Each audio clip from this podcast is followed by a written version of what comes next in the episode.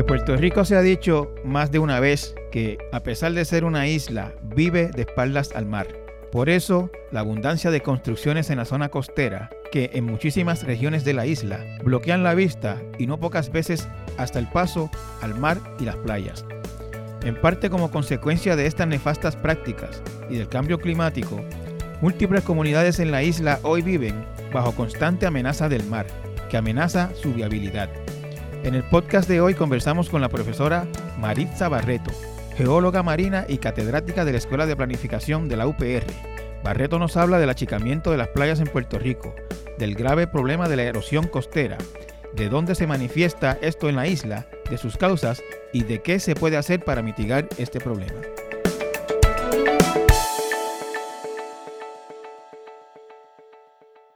Conmigo hoy la doctora Maritza Barreto, quien es eh, geóloga eh, oceanográfica, así es que se llama su especialidad. Mayormente se llama oceanógrafa geológica, en, el área de costas.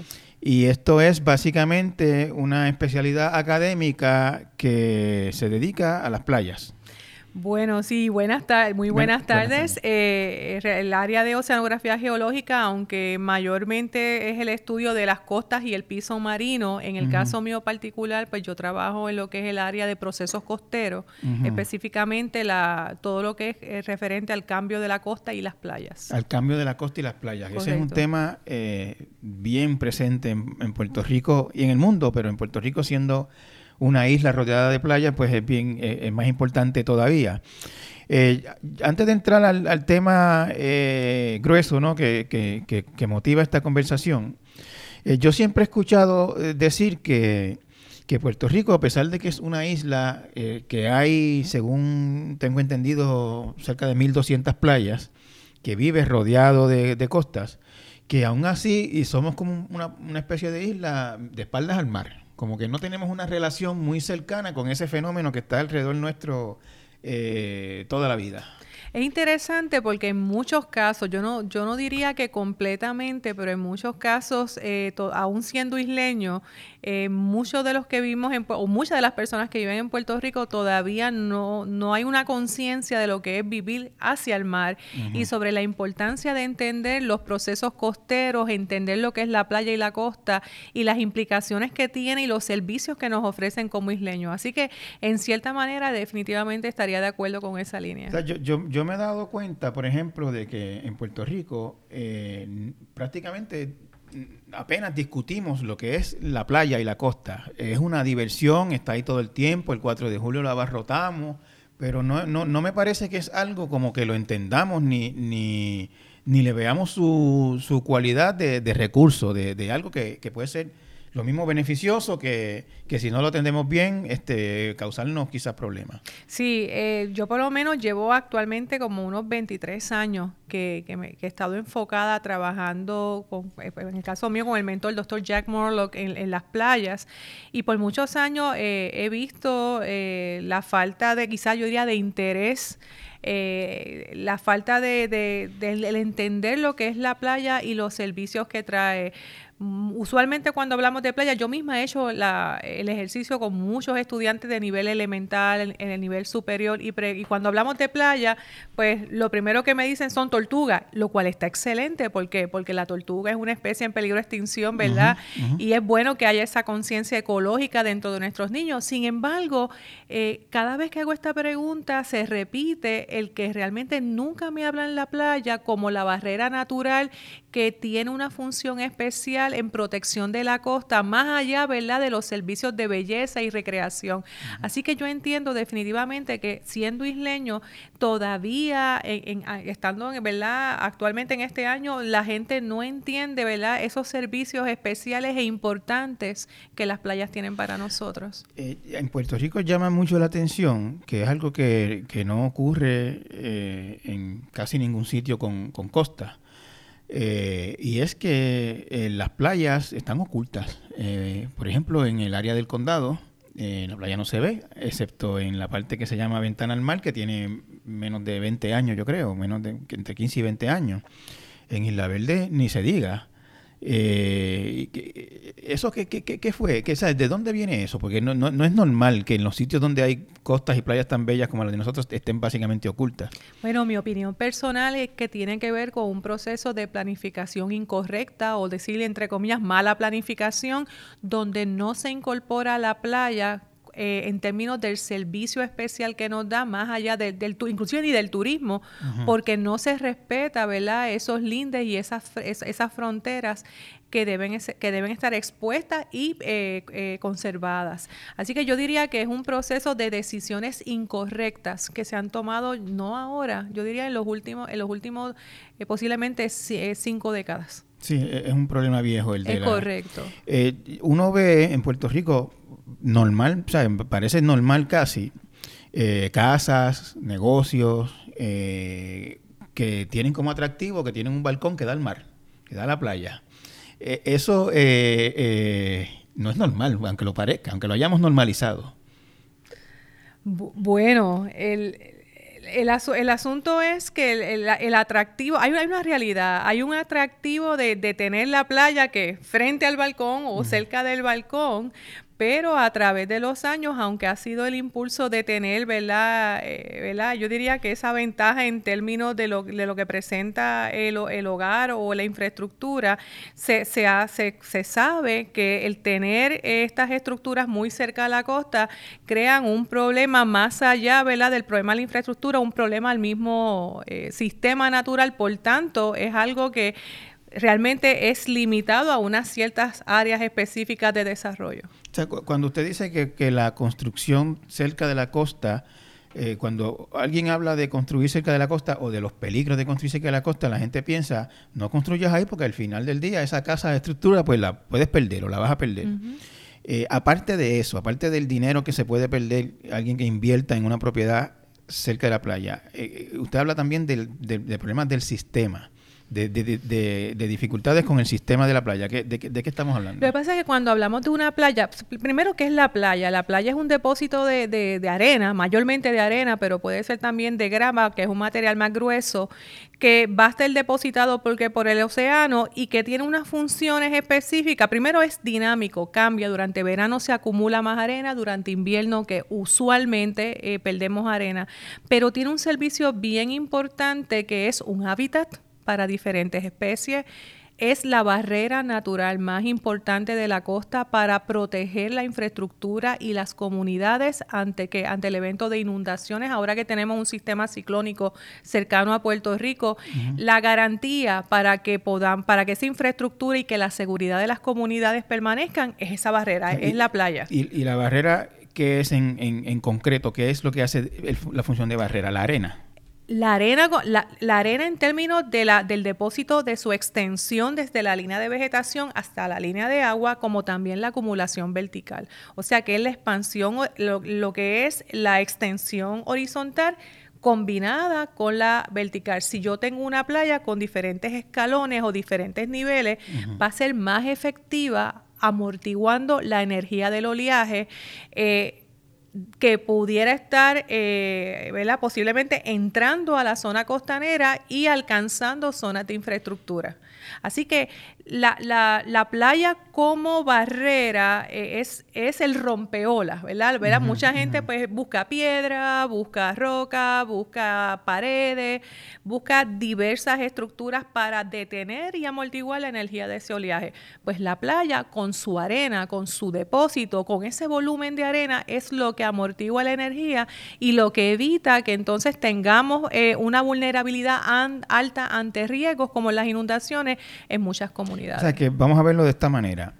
Si las playas que rodean a toda la isla de Puerto Rico eh, hubiesen sido tratadas apropiadamente durante nuestra historia, eh, no tendríamos eh, hoy o tendríamos menos problemas de lo que estamos llamando erosión, del mal metiéndose a comunidades, etcétera, etcétera. Es correcto. Sí no podemos perder el, foco en el sentido de que la erosión es un proceso natural. O sea, eh, aún teniendo la planificación más perfecta, en el caso de Puerto Rico o cualquier parte del mundo donde se tomaran las distancias, se construyera en un, de una manera tan planificada que se sabe que no va a afectar los, los componentes costeros, siempre va a haber erosión. Lo que pasa es que la erosión que estamos viviendo durante las últimas décadas, estamos hablando que ya en el 1965, nosotros tenemos estudios que demuestran que ya había erosión importante en muchas áreas de Puerto Rico, esa erosión no, no hubiera llegado ni en el 60 ni en el 70 ni ahora en, una, en un estado severo que no se había visto del 60 al 90 y que ahora tenemos, si se hubieran tomado las medidas ¿verdad? Que, que de mitigación o medidas de, de, tratar de reducir o eh, ¿verdad? reducir la erosión o organizar la planificación o el territorio de tal manera de que ese problema no se incrementara. Eh, para beneficio de, quien está escuchando esto sin, mucho conocimiento, ¿Erosión qué es? La erosión es, la, en, este caso específico aplicado a costa, es la pérdida de sedimentos o depósitos de arena que están eh, ubicados en un plano de costa. Y, lo que cuando se dice pérdida quiere decir que lo que antes era arena o sedimentos se convierte en agua. No necesariamente. Lo que estamos hablando es que la arena que estaba depositada en un punto, vamos a hablar de la zona de arroyo. Yo tengo una costa en la zona de arroyo eh, y entonces yo tengo un depósito o una acumulación de arena. Se convierte en erosión cuando viene el oleaje, las corrientes y toman ese volumen de arena y lo mueven. Lo que lo hace erosión, más allá de que remueve, es que lo mueve de un lugar A a un lugar B. O sea, que esa arena que se fue o que se removió, se va hacia dónde? Hacia, la, hacia el mar, profundo, hacia la plataforma, o simplemente se mueve lateralmente y se va a otro punto de costa. y no estando esa arena ahí, arena que no está en cierta playa, es barreras menos que hay en esa playa y más peligro para las comunidades cercanas. Es correcto, es correcto. En términos, si traducimos esto en ancho de playa, entonces, ¿qué es ancho de playa?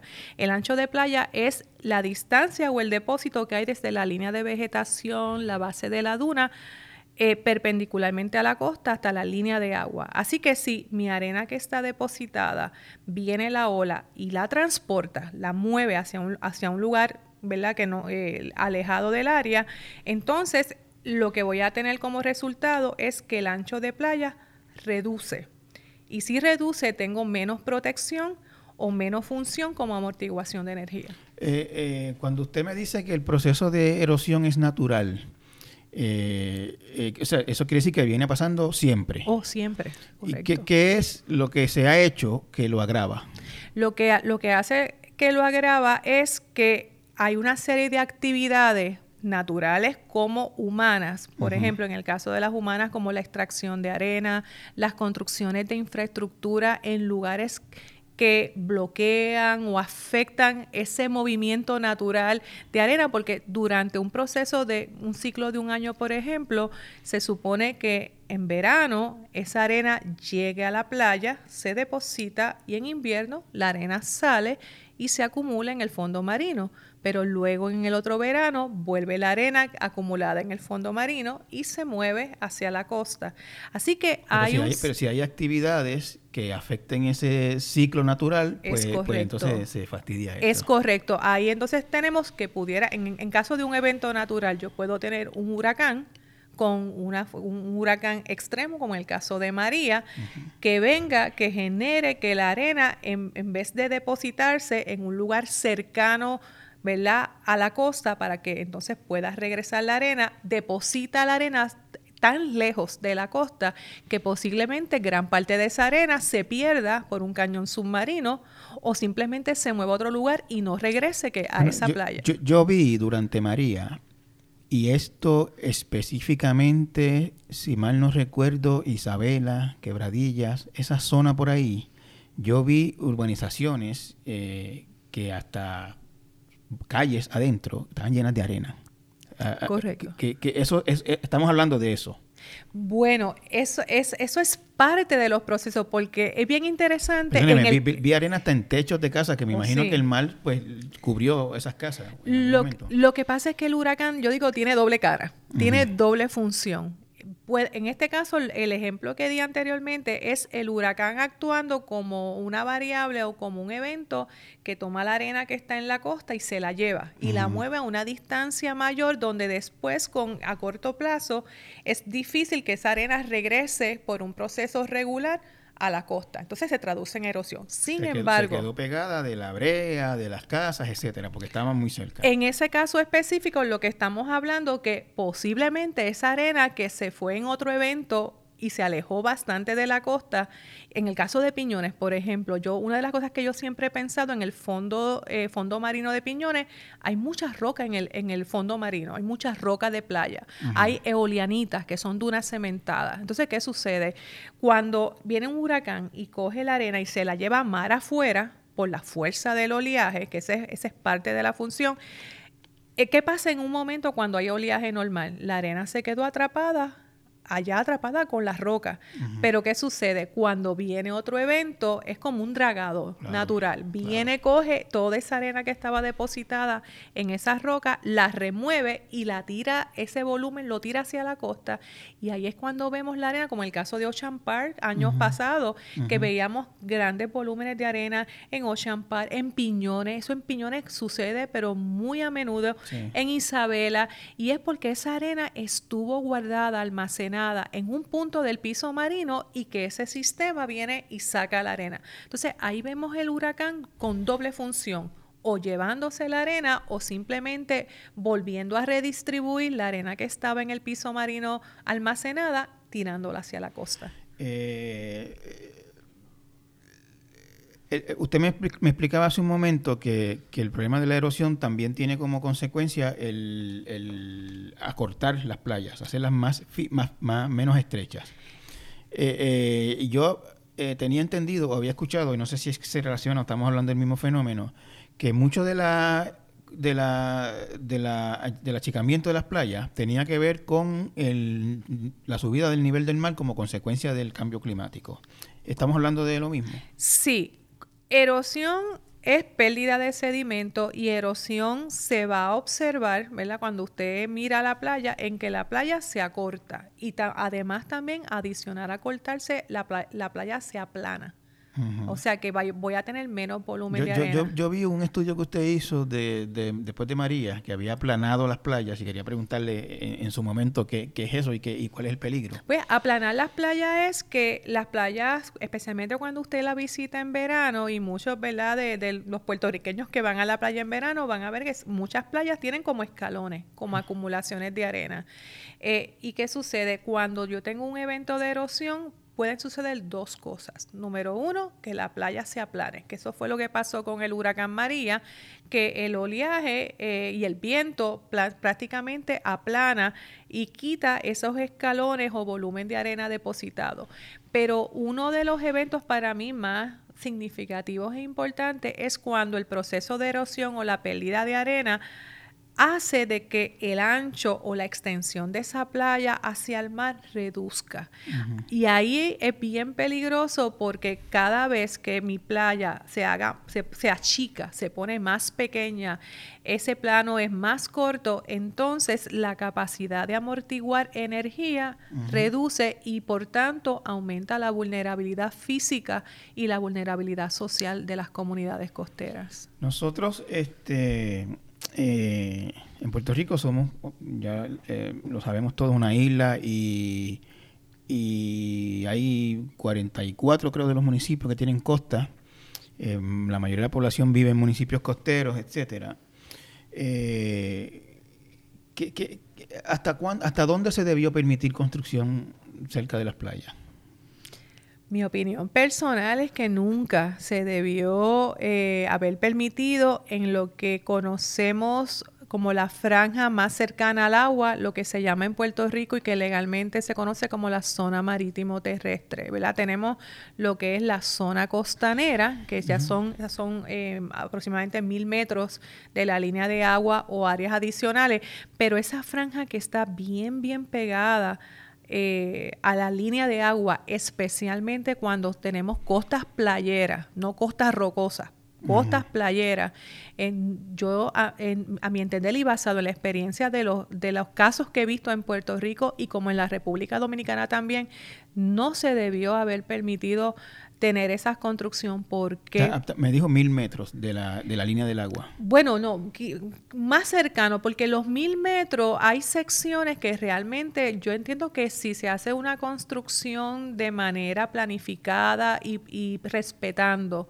lo que es, eh, ¿verdad?, las capacidades de ese recurso para poder renovarse, su dinámica, su transporte de sedimento, no debería haber problema. O que se haga un tipo de construcción eh, que no vaya eh, en contra de, ese transporte. Por ejemplo, meter una construcción de un muelle o de una estructura, de una pared en concreto que para el transporte de sedimento, eso me va a traer problemas. Ahora yo puedo hacer un muelle, yo puedo hacer una estructura que tengo la estructura, pero que no me afecte ese transporte.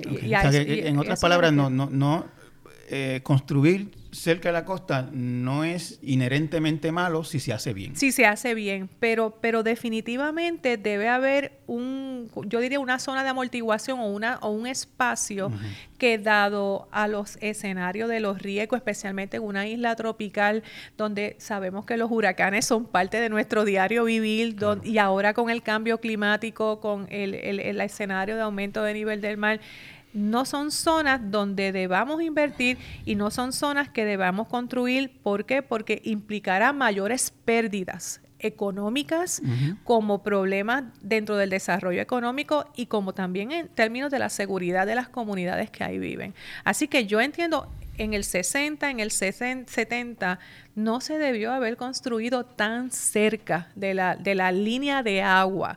En la costa se... 60 y 70 y todavía se sigue Y todavía se sigue. Y ahora menos todavía ante, no a lo que, al pronóstico que mucha gente habla del cambio climático y el ascenso del nivel del mar el nivel del mar ya aumentó en Puerto Rico, a nivel mundial ha aumentado. O sea, ya es un evento que lo estamos viviendo y todo esto que, estamos viendo de, los impactos del huracán María eh, en muchas áreas de Puerto Rico se debe a ese cambio climático eh, y cómo impacta a esas infraestructuras que se planificaron de manera incorrecta. Yo, yo veo en estos días que estamos viendo pues, relatos de comunidades eh, afectadas ¿no? por el mal que, antes no lo estaban.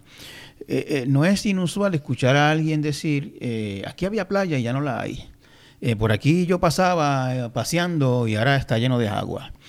¿Eso, eso qué, qué significa eso? ¿Qué, ¿Qué, es lo que pasó ahí? Bueno, en muchos casos, lo que vemos en Puerto Rico ahora se debe o está asociado al problema de erosión el sedimento se ha ido, no se tomó una decisión de mitigación y simplemente la, arena no regresó.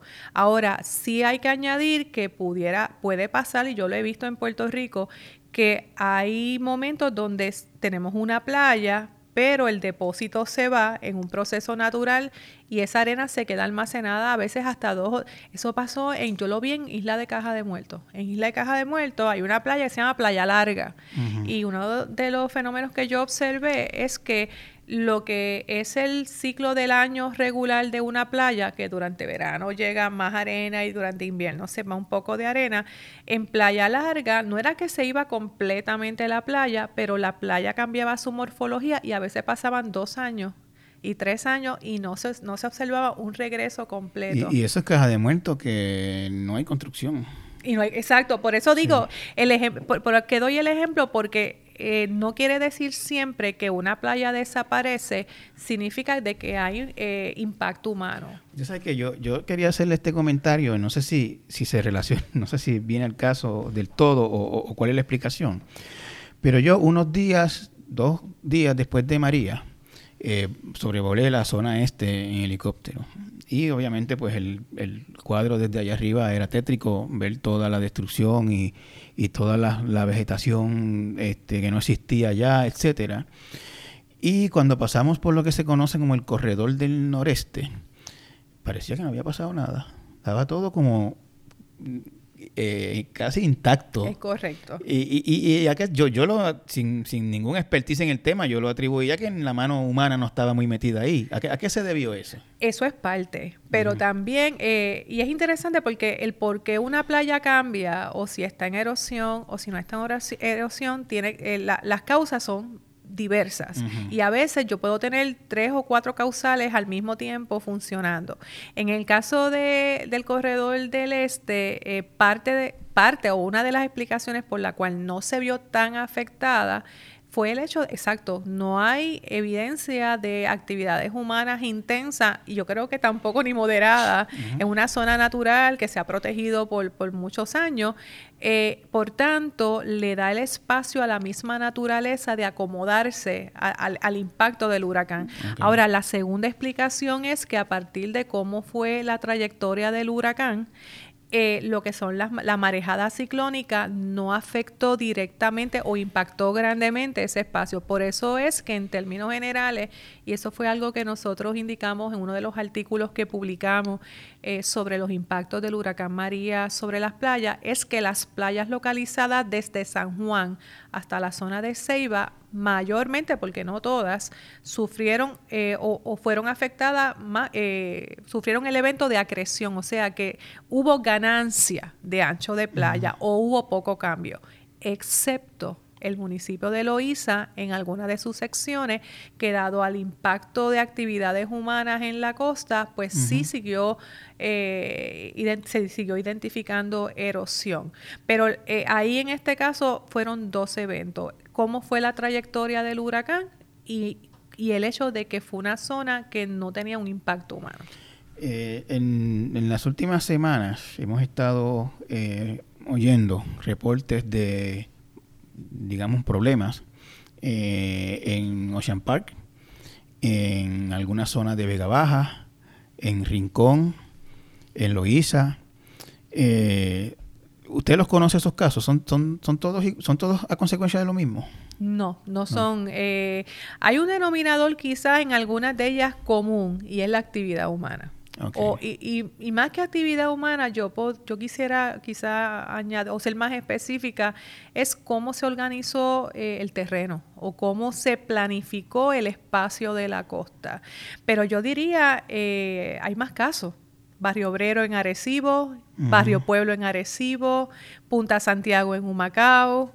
Eh, hay secciones de Fortuna, Luquillo, o sea, hay secciones de, cercano a la zona del Maní en Mayagüez, zona del, municipio de Añasco, o sea que...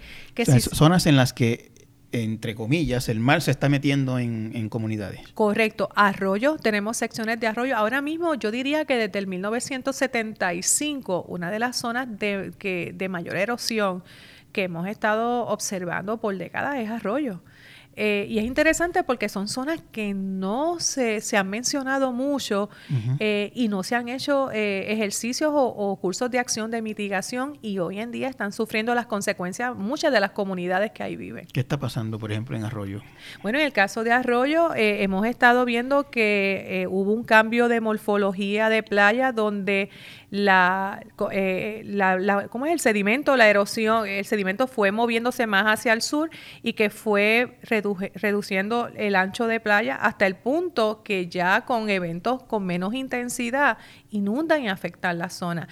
En el caso de Arroyo es bien interesante por ser una, una localidad al sureste de Puerto Rico donde yo no tengo marejadas de frentes de frío y otro tipo de marejada muy común al norte, ahí yo puedo ver más claro el efecto del aumento del nivel del mar. ¿Y qué, y qué, y qué están haciendo las comunidades eh, yéndose o, qué?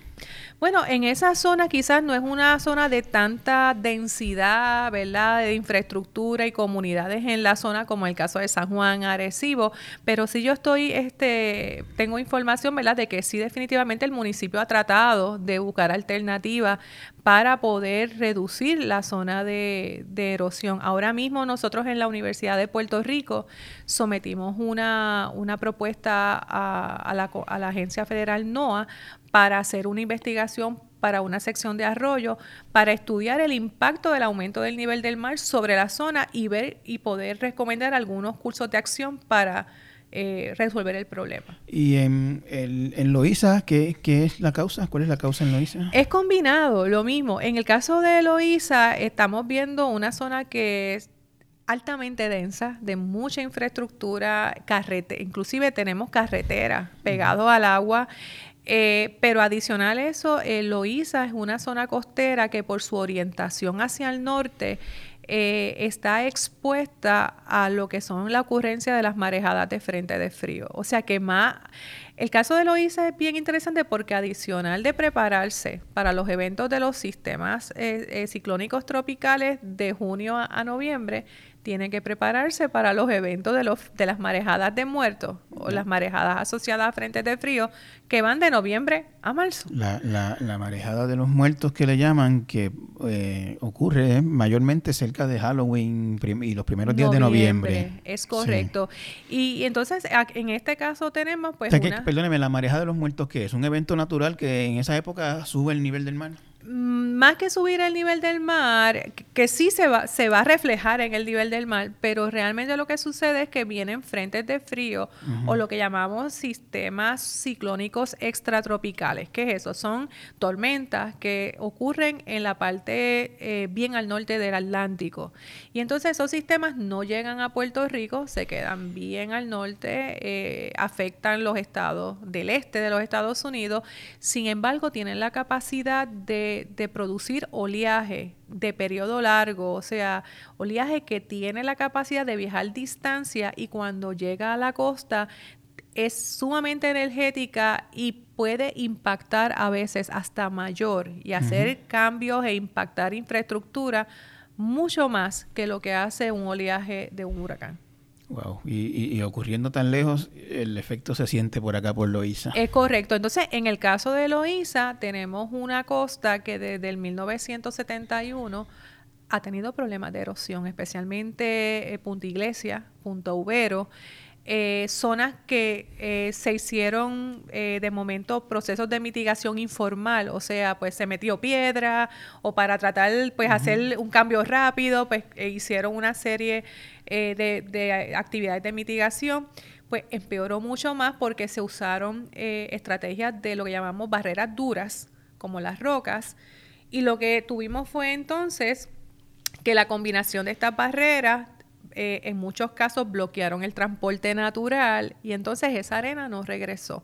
Por otro lado, esto todavía no lo tengo completamente determinado por estudio, pero estamos sospechando que a veces las escorrentías que vienen de tierra adentro podrían estar trayendo una serie, por ejemplo, de, de, de, aguas usadas que podrían estar llegando a los corales y a otras áreas que han ido eh, poco a poco debilitando a los corales.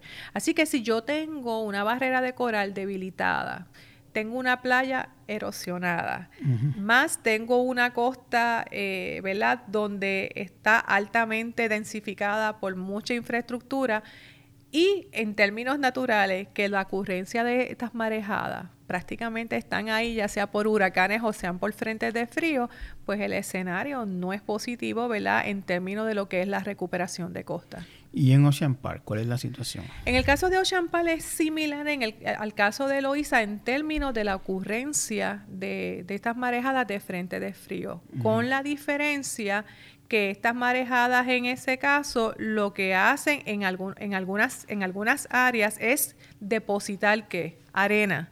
En el caso de Loíza vemos que las marejadas lo que hacían que e, era que sacar arena, en este caso depositar. Lo que estamos viendo en el caso de Ochampal, especialmente en, estos dos meses que estamos viendo la erosión, es que la ocurrencia de esas marejadas de frentes de frío eh, en comparación a tres años atrás redujeron. Así que no, han estado presentes. Esas marejadas del, del norte y especialmente del noroeste con periodos de 17 segundos tenían la capacidad de traer esa arena que estaba posiblemente en el piso marino cercana a la zona, pues al no venir la marejada, pues no tenemos la arena. Así que eh, en este caso es un efecto al revés al de Loíza, pero sí es un evento de erosión que en parte está afectado por un escenario, ¿verdad?, de lo que es la conducta de las marejadas del norte y que podría posiblemente estar atado en cierta forma al escenario del cambio climático. Yo tengo la esperanza, eh, ¿verdad? Eh, no, ¿verdad? No puedo asegurarlo así, de que en el caso de Ocean Park es posible que para el mes de noviembre, diciembre haya la posibilidad de que parte de esa arena que regrese a la costa. Ahora, el problema es que tenemos un espacio de tiempo de agosto a diciembre que pudieran venir huracanes. Así que si vienen huracanes, el problema es que esta área de Ocean Park no está preparada porque no tiene su barrera. Claro. Así que esto, además de la alta densificación de infraestructura. En, en, el caso de un huracán potente, eh, es previsible que el mar llegue hasta la McLeary prácticamente en el caso de Ocean Park? Bueno, va a variar. O sea, eh, lo interesante de la costa de Puerto Rico, aún lo que es la costa de Ocean Park, es que eh, no es completamente igual en términos de morfología, en el fondo marino como en la costa. Así de que si va a entrar la inundación, pero la inunda el alcance de la inundación no va a ser igual. Eh, por eso es bien importante que, en, especialmente en estos procesos, cuando estamos planificando para, para cómo enfrentarnos ante los riesgos, es importante que las comunidades vayan y evalúen y miren lo que se llama el plan multirriesgo de ese municipio. En ese plan multirriesgo tiene que haber mapas, tiene que haber información donde te dan en detalle por ejemplo, lo que estamos hablando ahora, hasta dónde llega que el alcance de la inundación. Eh, y de tal manera, eh, así poder hacer las decisiones correctas ante, en el caso de la emergencia. Pero no, eh, prácticamente la isla, aunque es una, una, isla pequeña en comparación a las zonas, ¿verdad? otras islas o zonas continentales, los procesos morfológicos de la costa, la diversidad, hace de que el impacto de, estas inundaciones sean diversos. Hay, otro caso extremo que nosotros hemos visto, eh, es Rincón, la playa Córcega específicamente. Allí había una estructura que están ahora mismo, son ruinas ahora mismo dentro del mar. Eh, ¿Qué pasó allí en Rincón? Hay dos cosas, mucha actividad humana. Eh, tengo entendido que hace varias décadas ahí hubo extracción de arena en, la zona de la costa la ubicación de, infraestructuras en zonas que no se dio, no se debió haber hecho, especialmente en una costa de alta energía. Sabemos que Rincón, esa zona tiene una plataforma insular sumamente, eh, ¿verdad? Estrecha. Es una plataforma insular. La plataforma, cuando, cuando terminamos la playa y nos metemos debajo del agua, si yo sacara el agua, ¿verdad? Y viera lo que hay en el fondo, yo voy a tener un escalón. Un escalón antes de llegar a lo que es el abismo o ante lo que es la caída, lo que, lo que culturalmente aquí en Puerto Rico llamamos el beril, o sea, la caída ya para la profundidad.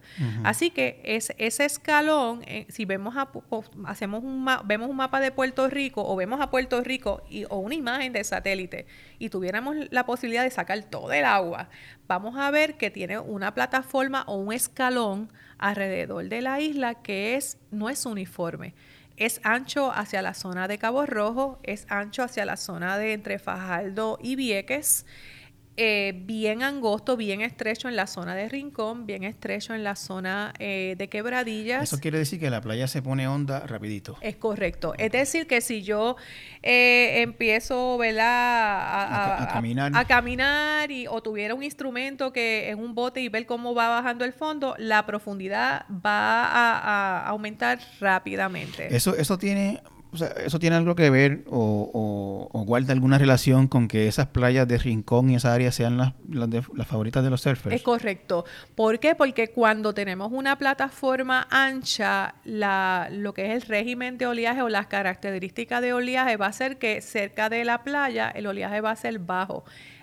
Cabo Rojo, la playa de Boquerón, la playa de Combate, vemos que el oleaje es un pie, dos pies. Uno camina y camina y camina y el agua le llega a la cintura. En cualquier época del año. Digo, adicional a los arrecifes que protegen, pero parte de la, de la explicación es porque tiene un, una, una plataforma que es ancha. En el caso de Rincón, esa plataforma es bien estrecha, bien corta, o sea que rápidamente vamos a encontrar aguas profundas. Entonces, la, la, la gente eh, construyó allí sin tomar en cuenta eso. Eh, sacaron arena en bruto sin, sin, sin, importar lo que pudiera pasar después. Y ahora en esa playa hay pérdidas multimillonarias en edificios que son como un, parece, a mí me recuerda, yo no, no, lo he visto personalmente, pero las fotos me recuerdan la película aquella de los simios, que aparecía la estatua de la libertad por la mitad en una playa. Este, allí esa playa tiene salvación, ¿usted cree? Yo no tengo esa contestación. Esa es una, es una pregunta bien interesante. Es una pregunta que mucha gente me ha hecho, no solamente de Rincón, sino de otras áreas. allí, para, para, empezar, yo le escuché a alguien de FEMA o del Cuerpo de Ingenieros, eh, no recuerdo de cuál de las dos, eh, diciendo que no había maquinaria para meter. la playa es tan pequeña que ni siquiera es posible meter maquinaria para sacar las estructuras que están dentro del agua lo que yo puedo decir es que la zona de Rincón es una zona crítica. Es una zona crítica, yo creo que es una de las zonas más críticas de erosión de Puerto Rico, no es la única, como dije, Arecibo tiene una zona crítica, eh, secciones de Ocean Park tiene, eh, eh son áreas críticas. Eh, si tiene posibilidad, que yo a veces eh, me pregunto y yo lo veo muy difícil porque posiblemente la, la, la opción o la estrategia a utilizar para recobrar eh, podría salir, salir hasta mucho más cara que simplemente mover la estructura y sacarla a, ese, ¿verdad? en términos del extremo, ¿no? deben hacer una atracción turística allí, de, mire lo que pasa cuando no se planifica. Cuando no se planifica. Yo diría, yo en ese, en ese tipo de área, eh, que no, que el, el, problema es tan intenso, la erosión es tan intensa, y en el caso de Rincón el problema es que como tiene una plataforma tan estrecha, si se echa arena, la pregunta es si esa arena se va a mantener. O sea, así que en, en áreas, en, en, áreas similares, yo no digo que ese sea el caso de Rincón porque habría que evaluar otras variables, pero muchas veces hasta lo preferible es mover la estructura, sacarla y no permitir que vuelvan a construir y mantenerla como una zona no, eh, eh, de alto riesgo o zona de conservación para para ver si en la misma naturaleza y los mismos procesos geomorfológicos poco a poco vuelven a reconstruir la playa. Sí, pero eso sería quizás décadas. Es posible. Ahora, yo he visto lugares en Puerto Rico eh, donde usualmente la reconstrucción de una playa puede tardar de uno a dos años, pero yo he visto eh, áreas, eh, por ejemplo, con el huracán María, que fueron impactadas que han ido lentamente reconstruyéndose, pero lo han hecho. En el caso de Loíza, yo vi un caso en Parcela Suárez que luego de una intensa erosión, la carretera se destruyó y luego que se destruye la carretera, la arena poco a poco, que como ya no tiene una barrera, va poco a poco que migrando hacia tierra adentro. Eh, profesora, yo sé que esto es caso a caso, se tiene que ver caso a caso, pero eh, en términos generales, eh, el daño que hicimos a nuestras costas permitiendo construcciones del nivel que hemos construido eh, es irreversible. Sí.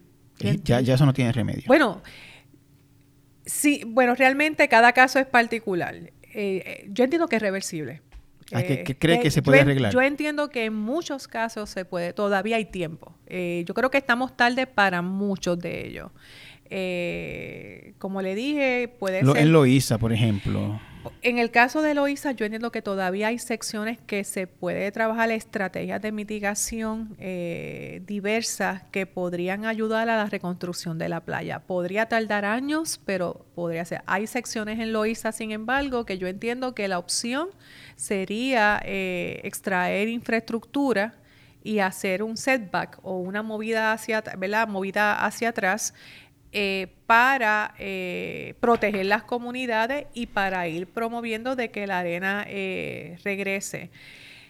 Pero realmente hay que verlo caso por caso. Yo sé que a veces, a mí mucha gente me ha dicho, pero profesora, ver cada caso por caso y yo sé que también hay una desesperación de la comunidad, especialmente de los dueños de la casa, yo, yo los puedo entender, pero yo, porque el hecho de que una acción me funcione en Rincón, yo no la puedo usar en Añasco ni la puedo usar en Mayagüez, porque realmente lo, lo, que hace interesante de la isla de Puerto Rico es lo diverso que es en su geología, en, en su oceanografía, y eso se refleja en nuestras cosas. En el caso de Ocean Park, que están hablando, o sea, se están pidiendo una declaración de emergencia municipal para los, dueños de propiedades en esa área tomar medidas de mitigación. ¿Qué, qué, qué usted cree que se puede hacer en esa área? Bueno, nosotros todavía yo no tengo suficiente información para decir sección por sección qué estrategia específica. Ahora, sí estoy clara y, me acuerdo que también hubo un comentario, pero se dice mucho de lo que no se puede hacer, pero yo necesito saber lo que se puede hacer y también lo entiendo.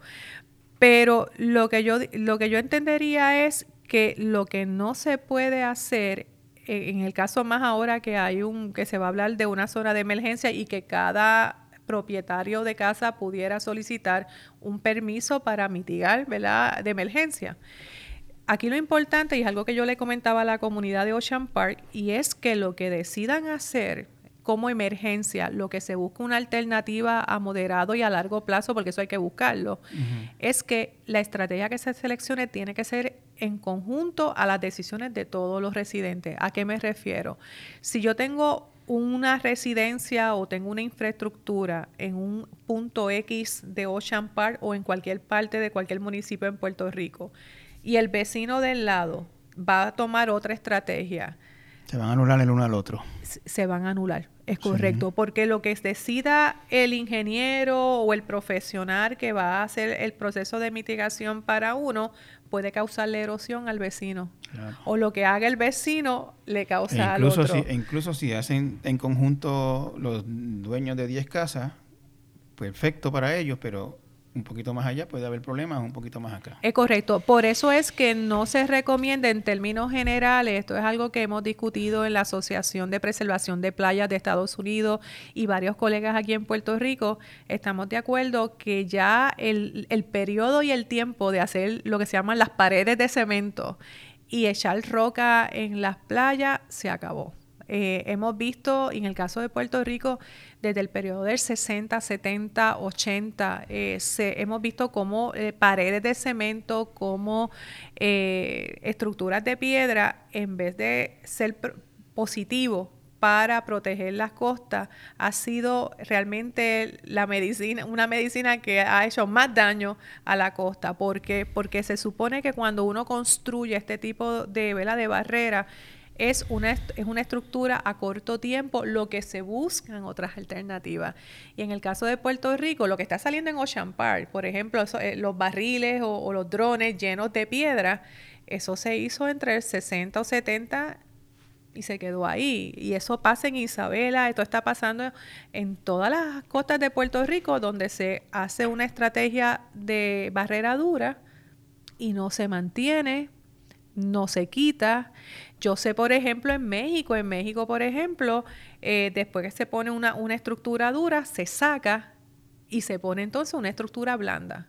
O sea que el problema es que ese tipo de acción eh, lo que está trayendo es más problemas de erosión y así lo hemos nosotros probado en varios estudios. Y, además son eh, operativos bien caros. Hacer estas cosas no es económico. Es correcto. hay que traer, este, por ejemplo, yo he escuchado gente hablar de restauración de dunas.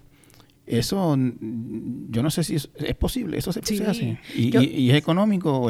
Bueno, yo no sé exactamente los, los, precios, pero yo entiendo que tiende a ser quizás un poco más económico que hacer un, arrecife artificial.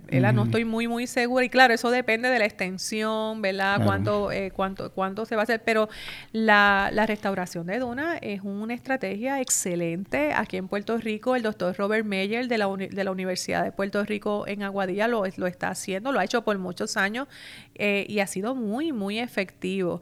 Eh, esa es una de las alternativas que se ven, este, la restauración de arrecifes de coral. Es muy caro el caso de las barreras artificiales, pero son alternativas. Hay otras alternativas, por ejemplo, los famosos geotubos, que son unos tubos que se llenan de arena. Yo tengo mis reservas sobre eso porque yo he visto casos en República Dominicana, en Punta Cana, que fue un desastre. Así que por eso es bien importante que, que, no todo tipo de estrategia tiene que funcionar eh, bien porque funciona en un sitio, funciona en otro. Sin embargo, a mí personas de Loíza me han dicho, mira, el geotubo funcionó y es posible. Eh, así que hay una lista de diversas estrategias.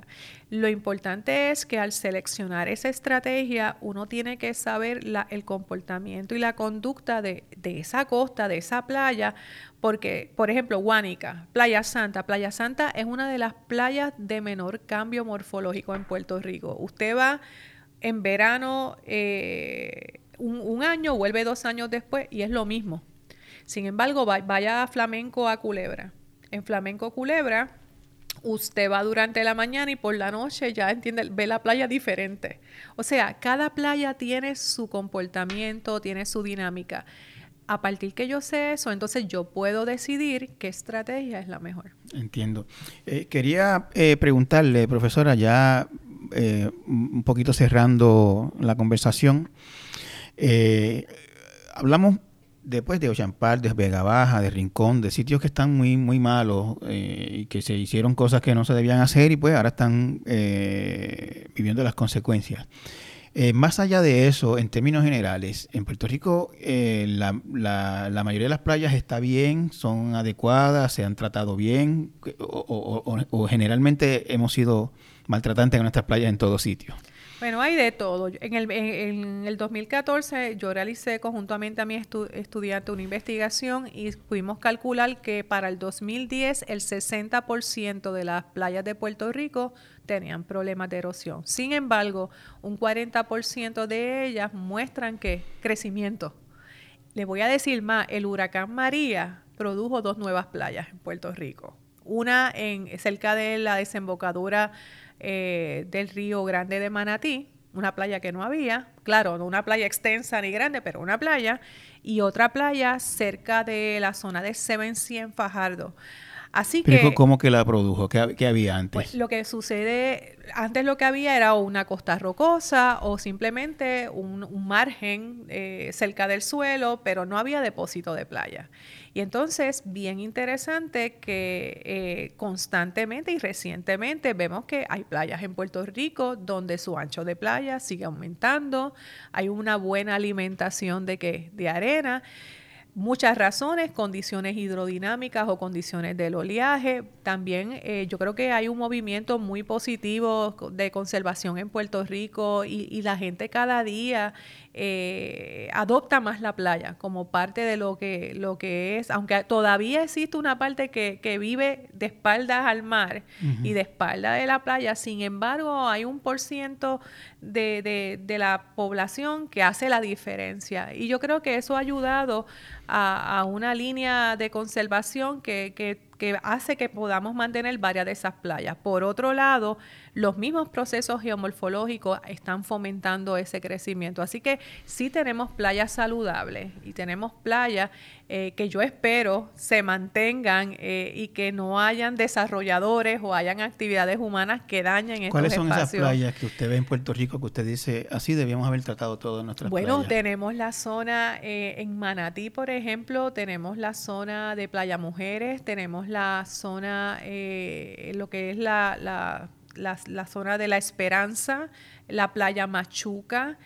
Eh, aunque en el caso de Barceloneta, la boca, por ejemplo, se afectó mucho, sin embargo, hay unos espacios de playa que, que han ido, eh, eh, más o menos desarrollándose en la zona, por ejemplo, del eh, Yabucoa, también tenemos secciones de costa que, vemos que sí son playas que se mantienen saludables.